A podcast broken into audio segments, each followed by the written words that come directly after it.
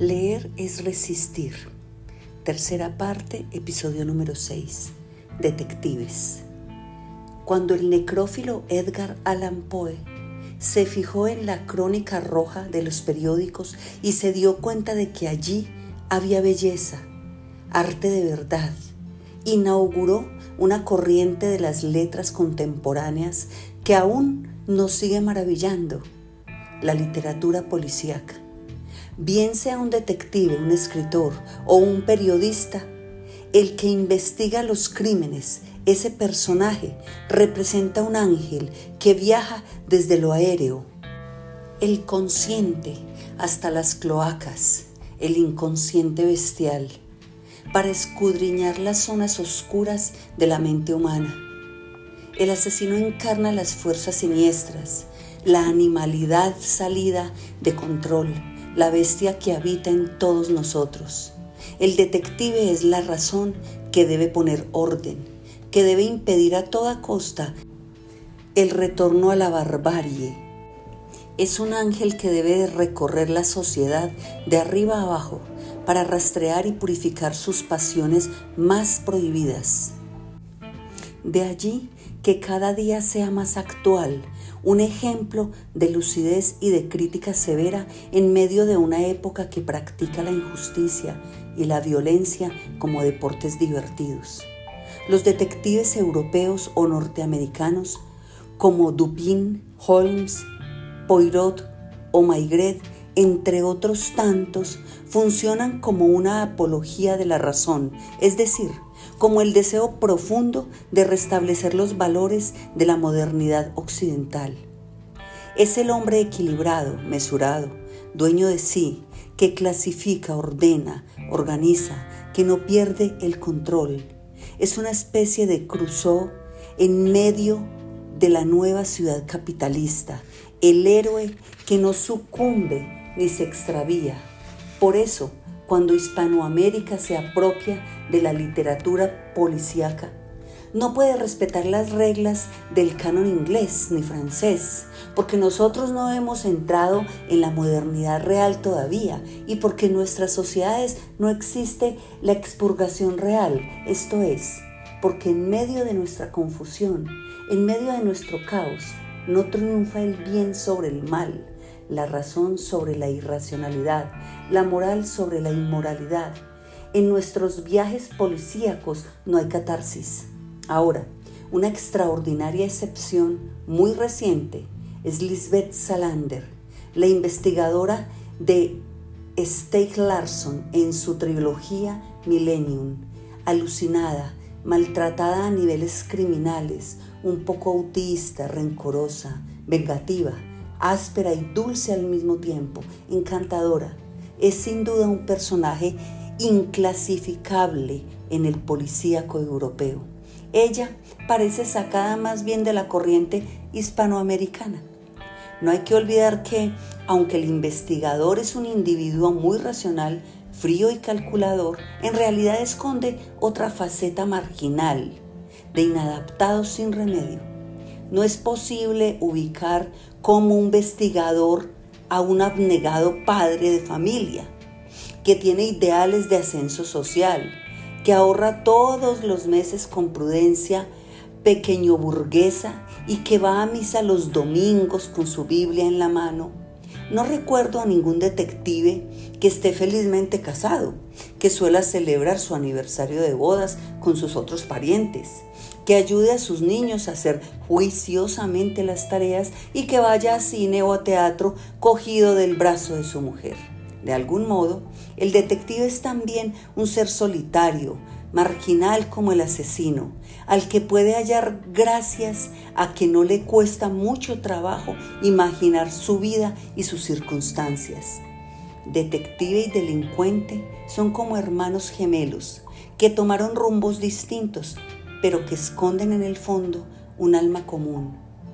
Quizás en esa línea el mejor detective sea el de Chesterton, el padre Brown, que aun siendo un sacerdote logra dar con los criminales porque se le facilita ponerse en el rol del pecador y asumir sus culpas, Eso significa que cada caso es para él la posibilidad de hundirse en la abyección y de redimirse de ella gracias a su fe cristiana.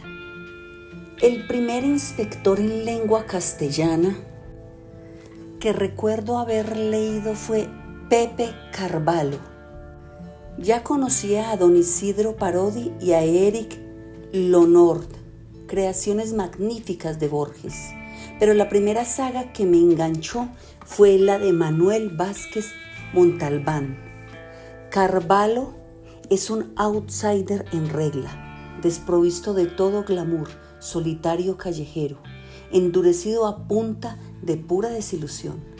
Tiene una relación con una prostituta ya mayor, Charo, y más que una relación de amor pasional, se trata de un par de amigos que deciden hacerse compañía y cuidarse mutuamente.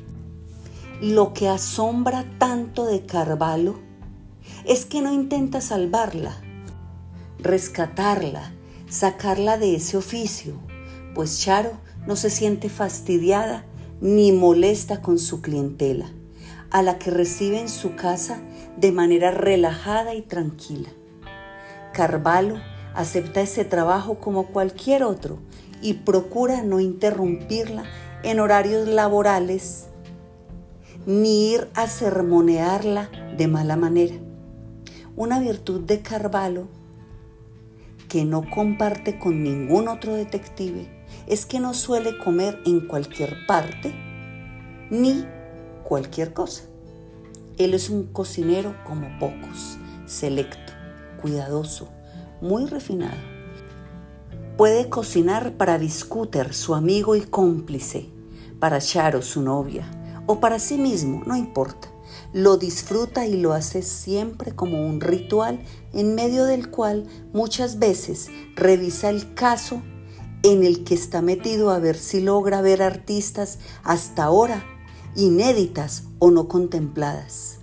Sus recetas son tan extraordinarias y selectas que el autor tuvo que publicar varios libros con los secretos gastronómicos de Carvalho.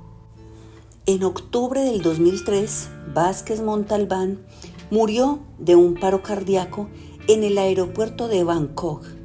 Había escrito una novela de su saga policíaca titulada Los pájaros de Bangkok.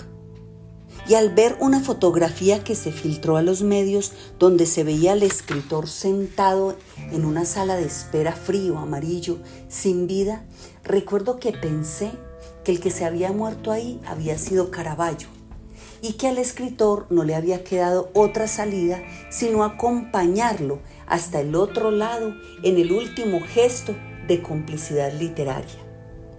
Luego del catalán leía muchos del neopolicíaco latinoamericano.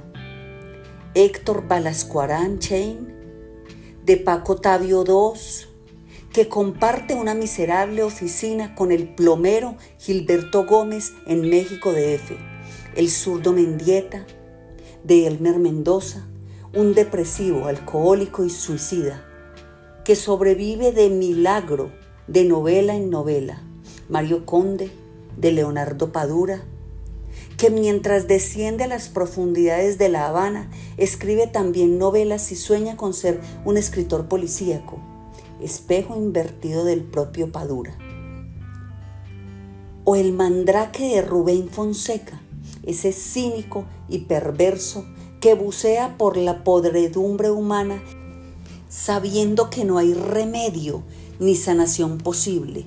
Todos ellos fueron claves para mí a lo largo de mi carrera y me mostraron que el neopolicíaco era la ruta más corta para bajar a las profundidades insondables de América Latina. Ahora en Colombia, curiosamente, no existe una tradición fuerte de novela policíaca. Como ya han dicho varios de mis colegas, sorprende que el país, con las mafias más famosas del mundo, no haya creado en su literatura sagas de detectives encargados de hacer justicia poética. No sabemos muy bien las razones todavía de este vacío, pero no deja de ser curioso en una sociedad con tanta materia prima para el género. Mi generación ha coqueteado mucho con el policíaco pero no creamos ciclos largos a la manera de un Carvalho o un Héctor Velasco Aranchain. Sin embargo, hay un periodista detective que seguro se hubiera convertido en uno de los mejores personajes de este género, de no haber sido porque su autor tuvo que lidiar durante muchos años con el cáncer hasta que finalmente la enfermedad se lo llevó y nos privó de uno de nuestros grandes talentos nacionales. Me refiero a Febrero Escarlata, de Ernesto Macausland, donde el periodista de Crónica Roja Carlos Alberto Cervantes recorre la ciudad de San Nicolás de los Caños en busca de las razones más ocultas que llevaron a varios ciudadanos a convertirse en asesinos en ese extraño febrero sangriento. Capeto Cervantes tiene una sastaba color ladrillo al que sus compañeros de periódico llaman con sorna el coágulo. Fuma marihuana para relajarse y no desesperar, mete perica para espabilarse cuando las fuerzas se vienen abajo, es cliente asiduo de la perla del río, un burdel donde atracan marineros de todo el planeta. Lea Rimbaud, para olvidarse de sí mismo y por encima de todo siente pasión por su oficio. Está convencido que en la crónica roja está la clave de la vida y del mundo y por eso escribe sus textos poniendo toda la carne en el asador.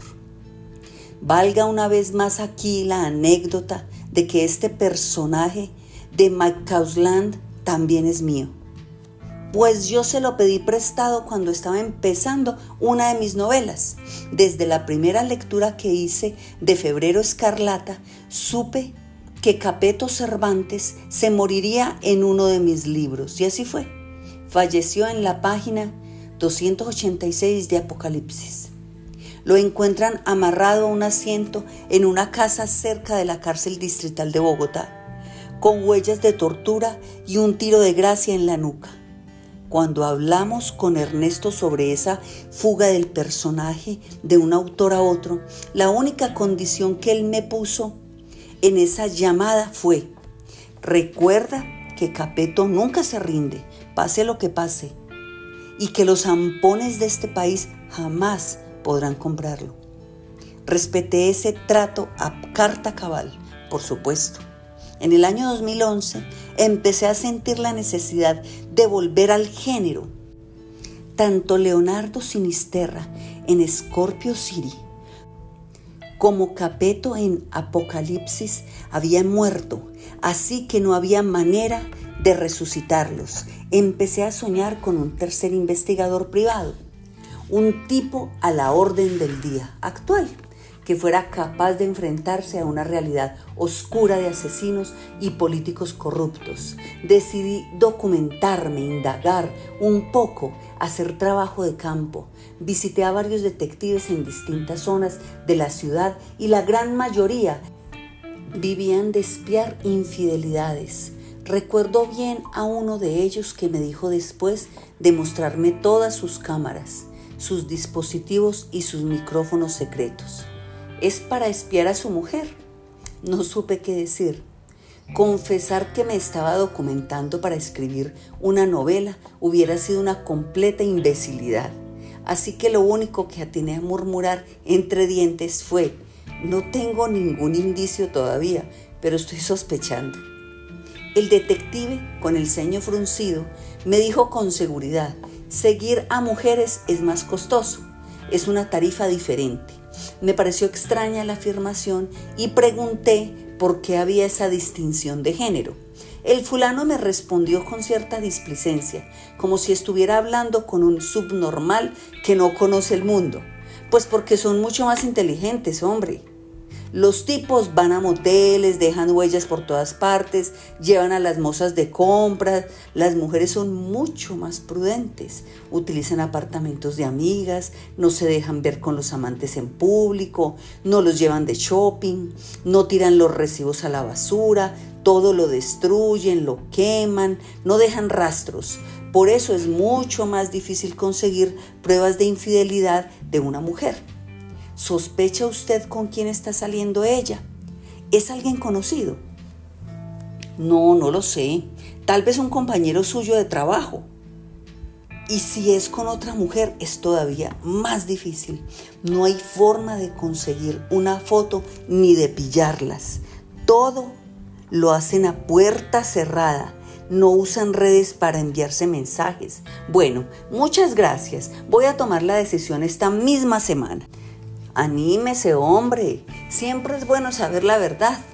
Puede ser incluso un amigo suyo de toda la vida, el que anda con su mujer, incluso su hermano. Yo lo llamo, muchas gracias, dije con hipocresía y salí a la calle.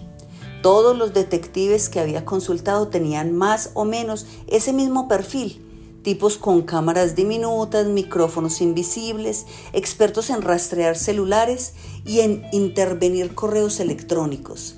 Vivían de las infidelidades, de los robos empresariales, de los desfalcos, las estafas y las extorsiones. Unos días después me atacó el insomnio, que ha sido una de las grandes torturas de mi vida. Llevaba varios días durmiendo a pedazos, levantándome a la madrugada, viendo noticieros internacionales, mientras amanecía a ver si lograba conciliar el sueño.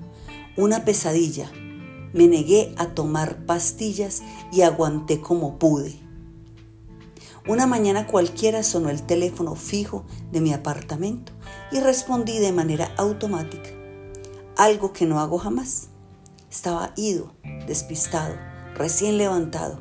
La cabeza me dolía y tenía una voz gangosa, hueca, como si tuviera la garganta infectada. Una voz juvenil me dijo al otro lado de la línea, Señor Mendoza, Estoy muy emocionado de hablar con usted. ¿Con quién carajos estoy hablando? Dije fastidiado. Soy el joven escritor, Esteban. ¿Quién? El joven que le escribió a su blog. Usted me dijo que lo llamara hoy a esta hora. ¿Y por qué no se dedica a otra cosa, jovencito? La literatura es un oficio miserable. En este país leen tres pelagatos. La gente prefiere el alcohol y la rumba.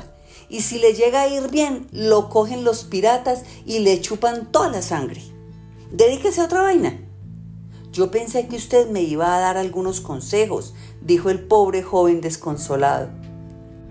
Si se va a poner a gimotear maestro, entonces quizás sea un buen actor.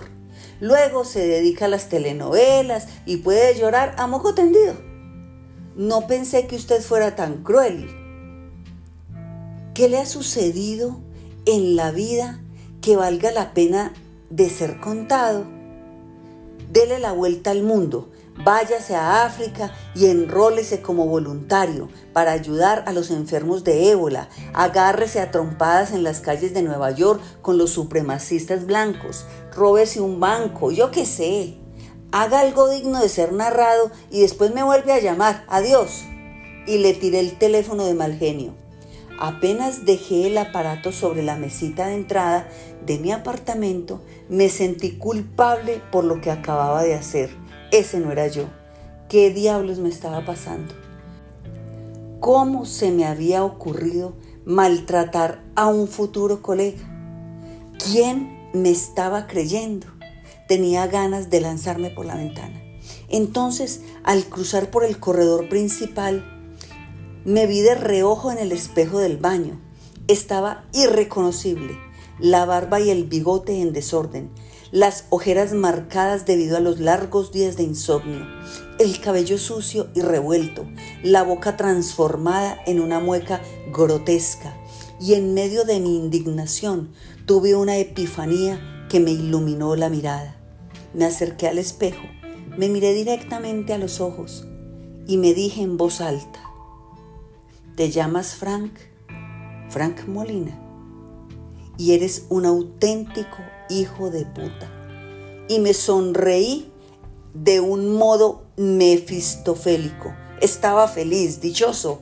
Acababa de tropezarme en el espejo al mejor de todos mis detectives.